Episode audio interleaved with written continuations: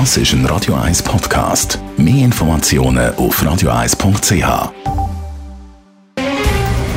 Der Finanztag auf Radio 1. Verstehen, was Menschen und den Markt bewegt. In Zusammenarbeit mit der Zürcher Privatbank Merki Baumann. www.merkibaumann.ch der Finanztag mit dem Gerard Biasco er ist der Anlagechef der Privatbank Merki Baumann. Gerard Biasco, wir schauen heute auf Italien, dort der Wahlausgang.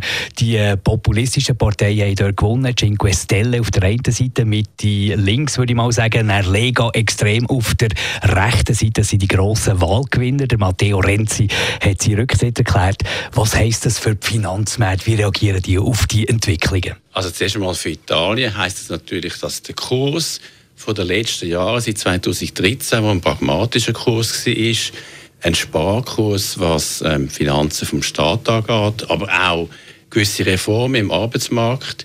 Der Kurs, der pragmatische, eher wirtschaftsfreundliche Kurs, ist ganz sicher jetzt vorbei. Weil über 50 Prozent haben Protestparteien bekommen, die eher EU-kritisch eingestellt sind und das heißt, es wird erstens mal sehr schwierig, überhaupt die Regierungsbildung zu machen. 33 Prozent für die Cinque Stelle, für die Fünf-Sterne-Partei. Nord, äh, Lega, Lega Nord oder Lega, wie sie sich jetzt nennt, hat 18 Prozent bekommen, also zusammen über 50 Prozent. Und äh, Berlusconi, seine Partei, 14 Prozent. Also eine große Koalition ist möglich, aber sehr schwierig.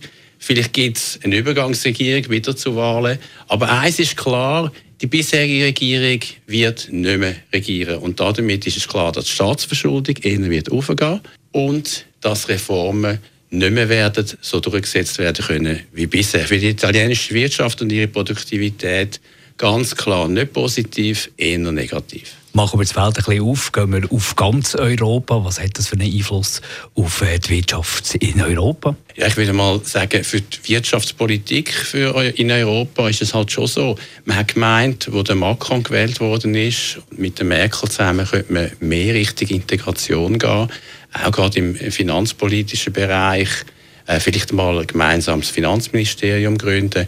Die drittgrößte Volkswirtschaft von, äh, der Europäischen Gemeinschaft sagt, wir machen nicht mit, wir wollen das nicht, wir sind EU-kritisch. Also weitere Integration ist ziemlich unwahrscheinlich. Ich glaube, für die Eurozone Aktienmärkte ist es auch nicht einfach. Ähm, wir haben schon seit äh, einigen Wochen gesehen, dass der Euro zum Beispiel eine Belastung ist, die zu stark wird, dass andere Regionen besser laufen.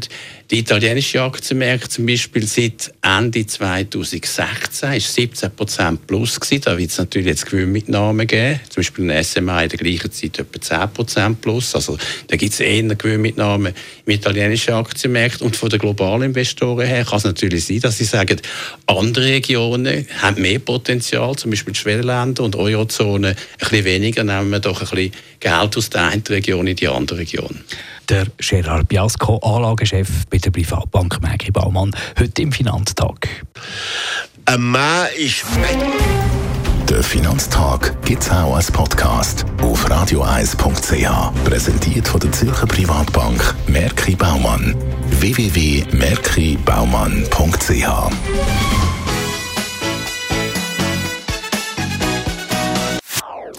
Das ist ein Radio 1 Podcast. Mehr Informationen auf radioeis.ch.